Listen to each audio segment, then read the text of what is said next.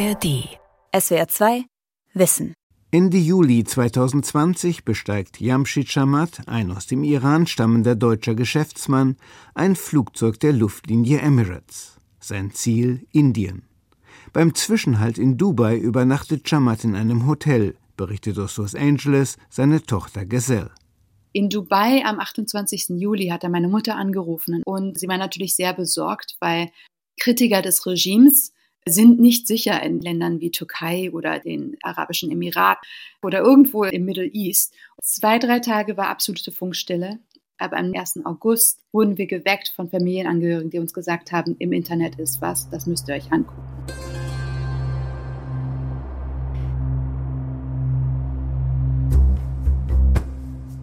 Entführen, vergiften, verhaften lassen. Wie autoritäre Regime im Ausland Kritiker verfolgen von Toni Neumann. Ein Video im Internet zeigt den Geschäftsmann und politischen Aktivisten Shamat in der Hand iranischer Revolutionsgardisten. Als wir das Video gesehen haben, da sieht man, das islamische Regime zeigt meinen Vater mit Augenbinde, geschwollenem Gesicht. Er wird gezwungen, Geständnisse abzulegen wegen Sachen, die er nicht getan hat. Und in dem Moment wussten wir, das islamische Regime hat meinen Vater entführt und vielleicht sogar ermordet. Tatsächlich wurde Jamshid Shamat am 21. Februar 2023 zum Tode verurteilt. Als Staatsfeind, der über fast 20 Jahre per Internet demokratische Ideen im Iran verbreitet hatte. Ein Opfer sogenannter transnationaler Repression, grenzüberschreitender Unterdrückung. Rund 40 autoritäre Regime weltweit verfolgen ihre Bürger oder Ex-Bürger auch im Exil.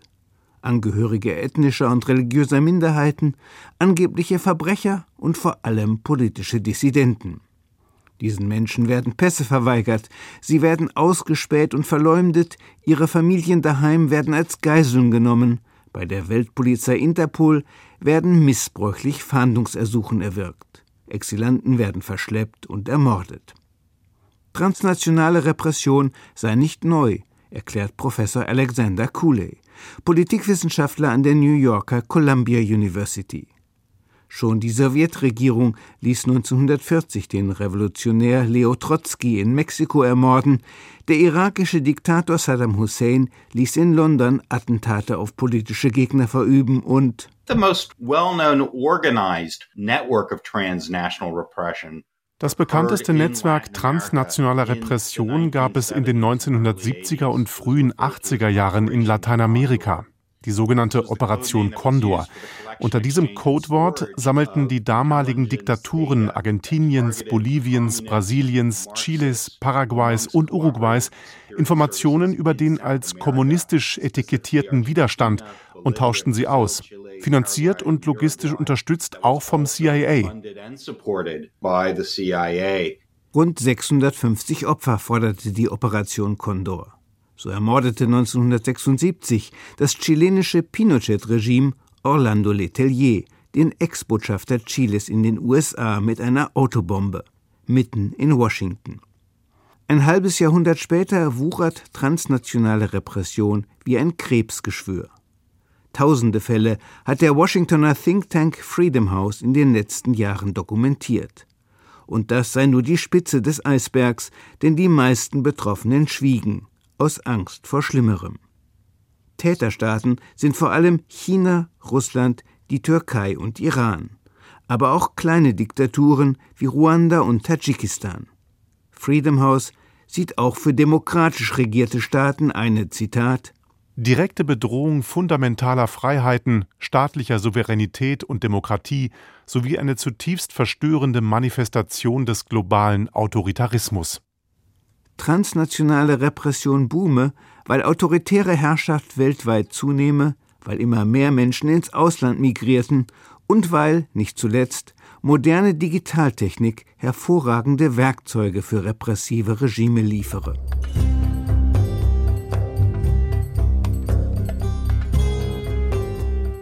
Von moderner Technik profitieren allerdings auch die Gegner der Regime im Exil. Exilanten informieren die Weltöffentlichkeit und die Menschen daheim über soziale Medien. Sie haben vor anderthalb Jahrzehnten eine wichtige Rolle in den Demokratiebewegungen Zentralasiens und im arabischen Frühling gespielt.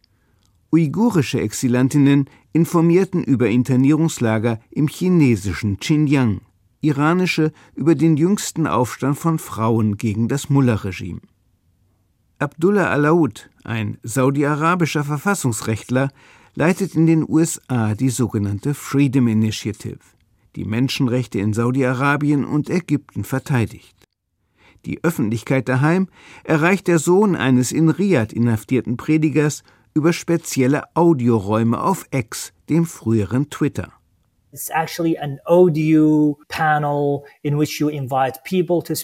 Es handelt sich um Audioplattformen, auf denen Menschen in arabischer Sprache diskutieren können, zum Beispiel über Fälle, die wir gerade bearbeiten. Manchmal hören Tausende zu, einmal waren es sogar 60.000, fast alle in Saudi-Arabien. The vast majority of them were actually from inside Saudi Arabia. In Berlin betreibt derweil der vietnamesische Journalist Le Troncoa das Nachrichtenportal toibao.de. Die zehnköpfige Redaktion berichtet über vietnamesische Politik, über Korruption und Menschenrechtsverletzungen. 2017 war toibao.de das erste Medium, das über die Entführung eines vietnamesischen Geschäftsmanns aus Berlin nach Hanoi informierte. Mit Informanten daheim kommuniziert Kua über sichere Kanäle wie den Messenger Signal. Auch die Beamten in Vietnam, die schicken uns die Information, weil die arbeiten in dieser Kommunistpartei oder in die Armee oder bei Polizei und dabei viel Bescheid, was passiert in dem System, aber die können nicht veröffentlichen. Deswegen, die schicken uns zu auf Korrektheit geprüfte Nachrichten veröffentlicht toibao.de nicht nur über die in Vietnam gesperrte Website, sondern zusätzlich über YouTube-Videos, Facebook und Audioplattformen auf X. Das könnte nicht sperren oder sehr schwierig zu sperren. Kann auch sein, dass nach einem Monat, wenn dieser Link von uns erfasst und die können sperren. Aber wir haben immer Vorbereitung sehr viel verschiedene Links noch dazu. Dann wir machen sofort verteilen neue Links, damit die Leute in Vietnam weiter erreichen. Dissidenten im Exil wie Le Troncoa und Abdullah Alaoud bedrohen heute mehr denn je die Reputation autoritärer Regime nach außen und deren Stabilität nach innen.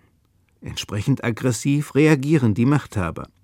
Pauschal etikettieren sie Dissidenten als Terroristen und Extremisten, die sie auch im Ausland verfolgen dürfen. Und mehr oder weniger offen beanspruchen sie, dass die Regeln ihrer Diktatur auch für Bürger und Ex-Bürger im Exil gelten. Special Agent Roman Rosewski hat es erlebt. Er ist beim FBI in Washington für transnationale Repression zuständig. Im Mai 2022 erstattete das FBI Anzeige gegen vier Agenten des chinesischen Ministeriums für Staatssicherheit und einen US-Bürger. Sie hatten in New York pro-demokratische Dissidenten ausspioniert, von denen mindestens einer später in China verhaftet wurde. Transnationale Repression ist ein neuer Schwerpunkt von FBI-Ermittlungen. Ganz oben auf der Liste der Verbrechen in diesem Kontext stehe der Missbrauch digitaler Kommunikationstechnologie, erklärt Markus Michaelsen. Der Politikwissenschaftler und IT-Experte arbeitet für das Citizen Lab, ein Institut der Universität Toronto, das zu Bedrohungen der Menschenrechte im Internet forscht. Es fängt an mit dem ganz einfachen Monitoring und Überwachen also dem Sammeln von öffentlich zugänglichen Informationen in sozialen Medien. Und gleichzeitig sammeln sie auch Informationen über Kontakte, Freunde, Netzwerke, über Reisen und Hobbys von diesen Exilanten. Alles Informationen, die sie dann für weitere Angriffe verwenden können. Zum Beispiel also für sogenannte Phishing-Attacken, wo eine Schadsoftware auf das Gerät der Zielperson installiert werden soll um Daten abzuschöpfen oder zu zerstören. Also sie schicken ihnen beispielsweise eine Einladung für eine Konferenz, die genau ihren beruflichen Interessen entspricht oder machen sie auf bestimmte Menschenrechtsverletzungen aufmerksam und versprechen besondere Informationen, sodass eben die Zielperson ein Dokument öffnet und woraufhin sich dann diese Schadsoftware auf dem Gerät installiert. Vor allem arabische Regime nutzen auch die israelische Software Pegasus die sich ohne einen einzigen Klick installiert und dann alles, was rund ums Smartphone passiert, abgreift, sagt Markus Michaelsen. Ist so eine Digitalattacke erfolgreich, kann eine Diktatur oft genau einschätzen, wie gefährlich ein Exilant ist. Das Regime kann Kontakte zwischen Aktivisten im In- und Ausland aufdecken, es kann bestehende Konflikte innerhalb der Diaspora identifizieren und verschärfen. Dabei kommen auch künstliche Accounts zum Einsatz, also sogenannte Bots, um massiv falsche Informationen und Hetze gegen Personen zu verbreiten, um sie einzuschüchtern oder ihren Ruf zu untergraben. Ziel solcher Hetzattacken seien bevorzugt Frauen. Es gibt ein Beispiel einer Journalistin von Al Jazeera, Rada Weiss, von der also Fotos im Bikini verbreitet wurden, die von ihrem Smartphone gestohlen wurden, um sie als Prostituierte darzustellen oder zu zeigen, dass sie ihre Karriere irgendwie sexuellen Gefälligkeiten zu verdanken hat und ihren Ruf einfach zu schädigen.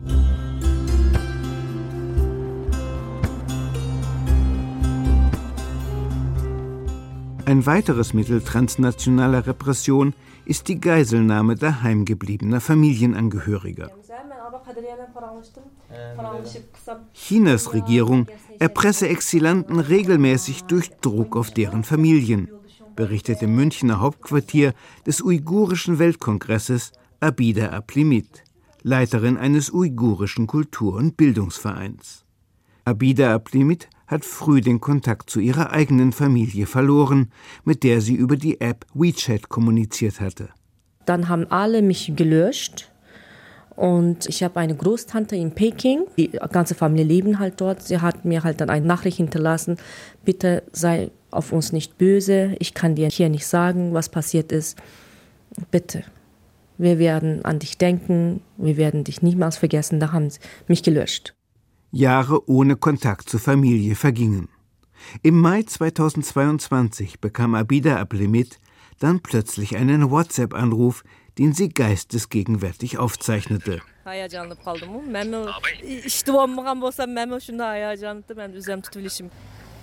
Hallo, wie geht's dir? So, ja, gut, wer sind Sie? Ich bin eine gute Freundin von dir. Wir sind gerade auf dem Weg zu deinen Großeltern. Wenn wir dort sind, dann rufen wir dich an. Wir haben dann telefoniert. Da war meine Großmutter am Telefon. Ganz normal, als ob diese fünf Jahre dazwischen nichts wäre. Ich habe auch so getan, weil ich wollte halt nicht, dass sie dann Problem kriegen. So, ja, mir geht's gut und dies und das. Dann war der Mann, der mich angerufen hat, wieder am Telefon. Ja, wir wollten halt sie mal besuchen. Du weißt ja, sie sind gerade auch nicht die Jüngsten. Du weißt schon, wer wir sind, oder? Die sanfte Tour, sagt die junge Frau bitter lächelnd. Die harte Tour hat Dolkun Isa erlebt, der Präsident des Uigurischen Weltkongresses. My mother died concentration camp. She was 78 years old lady. Meine Mutter starb im Konzentrationslager. Sie war 78 und hatte mit Politik absolut nichts zu tun. Trotzdem kam sie ins Lager, wo sie gerade ein Jahr überlebte.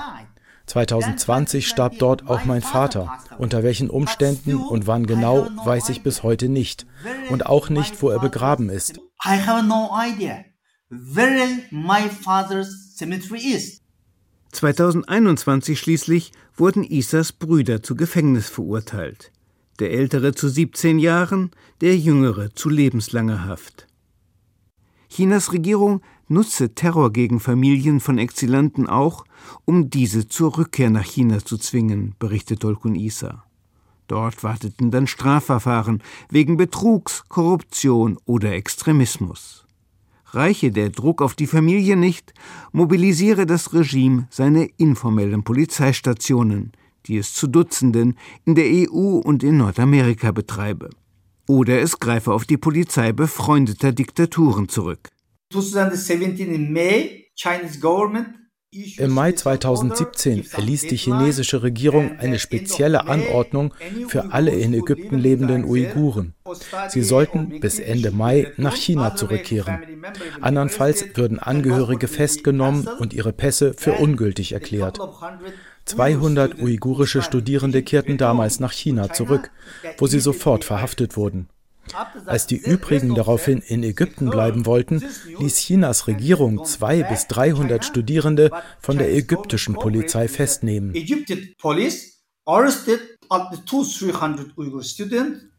China und andere autoritäre Regime nutzen auch Interpol, um gesuchte Exilanten zu fassen.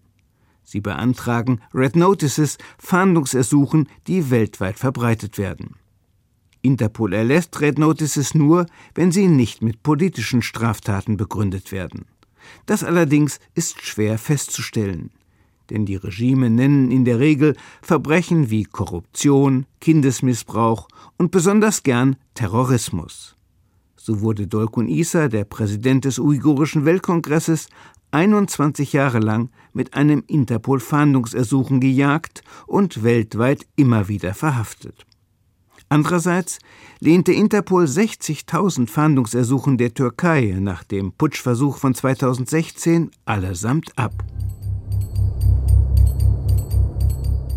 Besonders robuste Instrumente autoritärer Regime schließlich, unbotmäßige Exilanten auszuschalten, sind Mord und Verschleppung.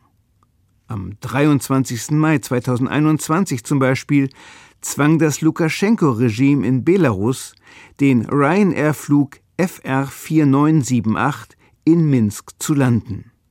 Der belarussische Exiljournalist Roman Patasevich und seine Freundin Sofia Sapega wurden aus dem Flugzeug geholt und verhaftet. In Berlin wurde 2017 ein Vietnamese nach Hanoi entführt und 2019 ein Tschetschener erschossen. Im Auftrag des tschetschenischen Machthabers Ramsam Kadyrov. Am 2. Oktober 2018 wurde im Istanbuler Konsulat Saudi-Arabiens der saudische Journalist Jamal Khashoggi ermordet. Ein paar Tage später versuchten saudische Agenten in Kanada, den früheren Minister Saad al-Jabri zu ermorden. In einem iranischen Kerker sitzt derweil seit dem Sommer 2020 der Deutsch-Iraner Yamshid Shamat. Zum Tode verurteilt in Dunkel- und Einzelhaft, berichtet seine Tochter Gesell. Er hat uns gesagt, dass er keine Zähne mehr hat, dass ihm die Zähne gebrochen sind. Er hat Atemnot. Er weiß halt nicht, ob es Tag oder Nacht ist. Er hat keine Person, mit der er reden kann. Er führt Selbstgespräche. Diese ganzen Folgen von Isolations- und Einzelhaft, von dieser dauernden Zeit, in der du keine Menschenseele hast, keinen Bezug zur Außenwelt, keinen Bezug zur Realität, die machen eine Person irre und die zerstören dich. Ausgespäht, bedroht, verschleppt, vom Tode bedroht. Wie wirkt sich transnationale Repression auf Betroffene und deren Familien aus? Gesell Shamat schluckt, bevor sie antwortet. An dem Tag, an dem mein Vater entführt worden ist, war ich fünf Monate schwanger, habe als Krankenschwester in der Covid-Unit gearbeitet. Ich dachte, das Schlimmste, was passieren kann, ist, dass ich Covid bekomme und mein Kind verliere. Aber ich bin aus diesem Albtraum aufgewacht und in einem ganz anderen Albtraum reingekommen, der noch viel schlimmer ist. Und ich komme aus diesem Albtraum einfach nicht mehr raus. Seit drei Jahren bin ich in diesem Krisenzustand. Man hat keinen Schlaf mehr. Man kann sich nicht ausruhen. Man kann nicht mehr frei denken, frei handeln. Von steter Angst berichten Dissidenten im Exil und deren Angehörige, von Stress und Schlaflosigkeit, von Isolation, Einsamkeit, Misstrauen und Paranoia. Heute Nacht könnten die Mörder kommen und ihre Drohung umsetzen. Viele Uiguren in Deutschland hätten aufgehört, politisch zu arbeiten, berichtet Erkin Sumun, ein Mitarbeiter des Uigurischen Weltkongresses. Viele übten Selbstzensur, manche machten im Netz sogar den Weltkongress schlecht und bäten privat dafür um Verständnis. Chinas Behörden bedrohten ihre Familien und was man sieht in den letzten Protesten, dass weniger Leute geworden sind. Man merkt halt, dass seit 2022, 2023, also diese zwei Jahre, weil früher, wenn wir Demos gemacht haben, da waren 500, 600 dabei. Jetzt, wenn wir Demos machen, sind wir 80, 70, 60 Leute. Er lasse sich davon nicht beirren, sagt Erkin Sumun. Im Gegenteil, Sumun hat eine Broschüre verfasst, die uigurischen Flüchtlingen detailliert erklärt, wie sie sich vor Online-Attacken schützen und Drohungen chinesischer Behörden ins Leere laufen lassen. Doch autoritäre Regime rüsteten stetig auf in ihrem Kampf gegen für sie gefährliche Dissidenten, berichtet der New Yorker Politikwissenschaftler Professor Alexander Cooley. Viele Regime kooperierten inzwischen bei der Verfolgung von Dissidenten im Exil. Shanghai Cooperation Organization, Gulf Cooperation Council are important in this respect. Insbesondere über die Shanghaier Organisation für Zusammenarbeit und den Golf-Kooperationsrat koordinieren die Innenminister beteiligter Staaten ihren Kampf gegen die politische Opposition. Gemeinsam erstellen sie Listen gesuchter Dissidenten und Extremisten, ohne Rücksicht auf humanitäre Grundsätze und Flüchtlingsrechte. Nach dem Antiterrorabkommen der Shanghaier Organisation für Zusammenarbeit dürfen Mitgliedsländer bis zu 30 Tage lang auf dem Territorium von Partnerländern nach Dissidenten fahnden und sie können die Auslieferung von Terrorismus und Extremismusverdächtigen verlangen, ohne Beweise vorlegen zu müssen.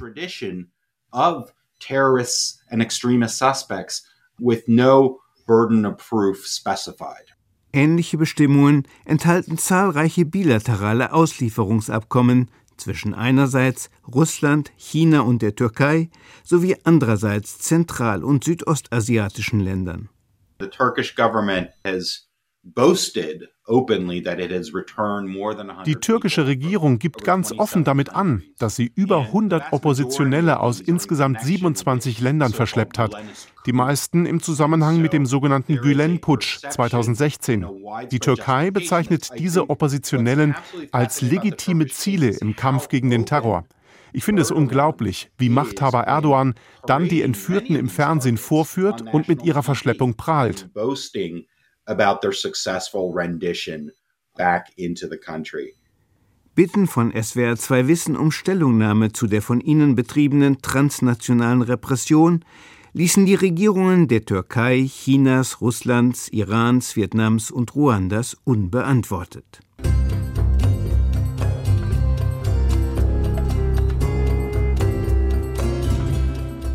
Was tun demokratisch regierte Staaten dagegen, dass Diktaturen auf ihrem Territorium Exilanten jagen?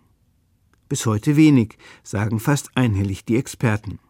Im Gegenteil, immer wieder gelingt es autoritären Regimen, Institutionen demokratischer Länder für ihre Zwecke zu instrumentalisieren. In den USA etwa werden Asylbewerber, die auf arabischen Terrorlisten stehen, fast wie überführte Straftäter behandelt. Sie bekommen in der Regel kein Visum und landen oft sogar im Gefängnis der Einwanderungsbehörde, bis über ihren Asylantrag bzw. ihre Abschiebung entschieden ist. Ähnliches gilt für Flüchtlinge aus autoritär regierten Ländern, gegen die Interpol ein Fahndungsersuchen bewilligt hat. Die USA immerhin bemühen sich neuerdings, transnationale Repression zu bekämpfen. Ein Gesetz von 2021 zwingt die US-Regierung, derartige Aktivitäten zu dokumentieren und zu veröffentlichen. Das FBI betreibt eine spezielle Hotline für Opfer solcher Repression. Es schult zudem lokale Polizeibehörden, ein ernstes Verbrechen darin zu erkennen. Wie es strafrechtlich definiert werden soll, darüber diskutiere derzeit der Kongress, berichtet Special Agent Roman Rosavsky. Bis heute verfolgen wir Verbrechen im Rahmen transnationaler Repression, vor allem als illegale Agententätigkeit, als Nachstellung oder Entführung. Ein spezifisches Gesetz, das transnationale Repression als Straftatbestand definiert, würde uns mit Sicherheit helfen. Vor allem aus zwei Gründen. Erstens würde ein solches Gesetz die Grauzone verkleinern, in der viele autoritäre Regime operieren. Von ihnen beauftragte Privatdetektive zum Beispiel könnten weniger leicht Dissidenten behelligen. Zweitens würde ein Straftatbestand transnationale Repression mehr öffentliche Aufmerksamkeit auf das Thema lenken und so Menschen ermutigen, diese Verbrechen auch anzuzeigen. Um autoritäre Regime tatsächlich von Übergriffen auf Exilanten abzuschrecken, müssten Ermittlungsbehörden demokratisch regierter Staaten die Hintermänner in den Herkunftsländern identifizieren und bestrafen. Das Problem Demokratische Länder sind verstrickt in vielfältige Abhängigkeit von Diktaturen. China ist, ob erwünscht oder unerwünscht, ein wichtiger Wirtschaftspartner. Die Türkei konnte als NATO-Partner den Beitrittskandidaten Schweden zwingen, über die Auslieferung anerkannter Flüchtlinge zu verhandeln, unter ihnen schwedische Staatsbürger. Saudi-Arabien und Ägypten schließlich genießen eine strategische Sicherheitspartnerschaft mit den USA. Am Tropf saudi-arabischen Öls hängen zudem große Teile der Weltwirtschaft. Und so konnte Verblüffendes geschehen. Am 21. Februar 2021 kam ein offizieller Bericht der US-Geheimdienste zu dem Schluss, dass zweifelsfrei Saudi-Arabiens Kronprinz Mohammed bin Salman den Auftrag zum Mord an dem Journalisten Jamal Khashoggi gegeben hatte. Nur anderthalb Jahre später, am 15. Juli 2022, gab US-Präsident Joe Biden dem Mordprinzen die Hand und noch einmal besonders herzlich beim G20-Treffen in Indien am 9. September 2023. Vergessen sei Biden Schwur, die Mörder Khashoggis zu bestrafen, klagt der saudische Verfassungsrechtler Abdullah Al-Aoud. The Saudi Crown Prince now got the lesson that der saudische Kronprinz weiß heute, dass er ungestraft sogar Menschen ermorden darf. Denn US-Präsident Joe Biden kam zu dem Schluss, dass er sich, um die Ölpreise zu senken, mit Mohammed bin Salman treffen sollte. Mit seinem Handschlag hat Biden dem Mörder de facto grünes Licht für weitere Morde gegeben.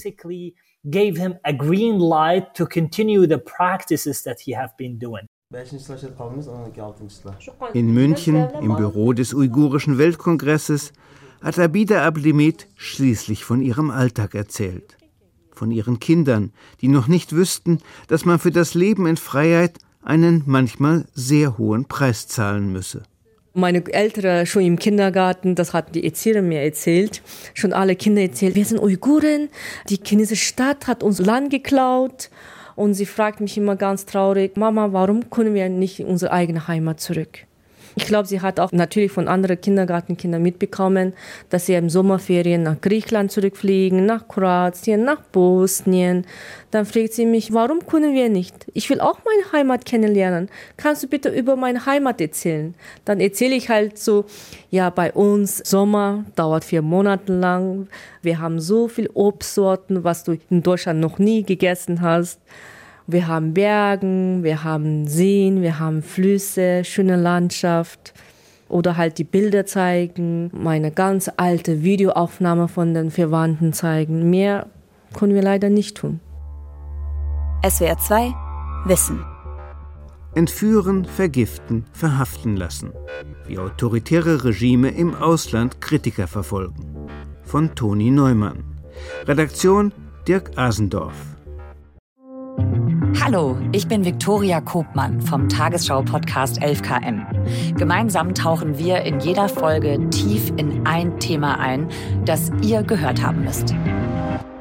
Und da erlebt man dann trotzdem, so viel kann ich sagen, einen anderen Olaf Scholz. Es gibt mindestens zwei Olaf Scholzens, die ich kennengelernt habe. Das ist der öffentliche Olaf, sozusagen wie man ihn kennt, ohne große Amplitudenausschläge in seiner Art zu reden. Und es gibt den Hintergrund Scholz, der durchaus auch mal emotionaler werden kann. 11KM, der Tagesschau-Podcast. Ein Thema in aller Tiefe. Jeden Tag von Montag bis Freitag eine neue Folge in der ARD-Audiothek und überall, wo es Podcasts gibt. SWR 2 Wissen. Alle Folgen in der ARD-Audiothek. Manuskripte und weitere Informationen unter swr2wissen.de.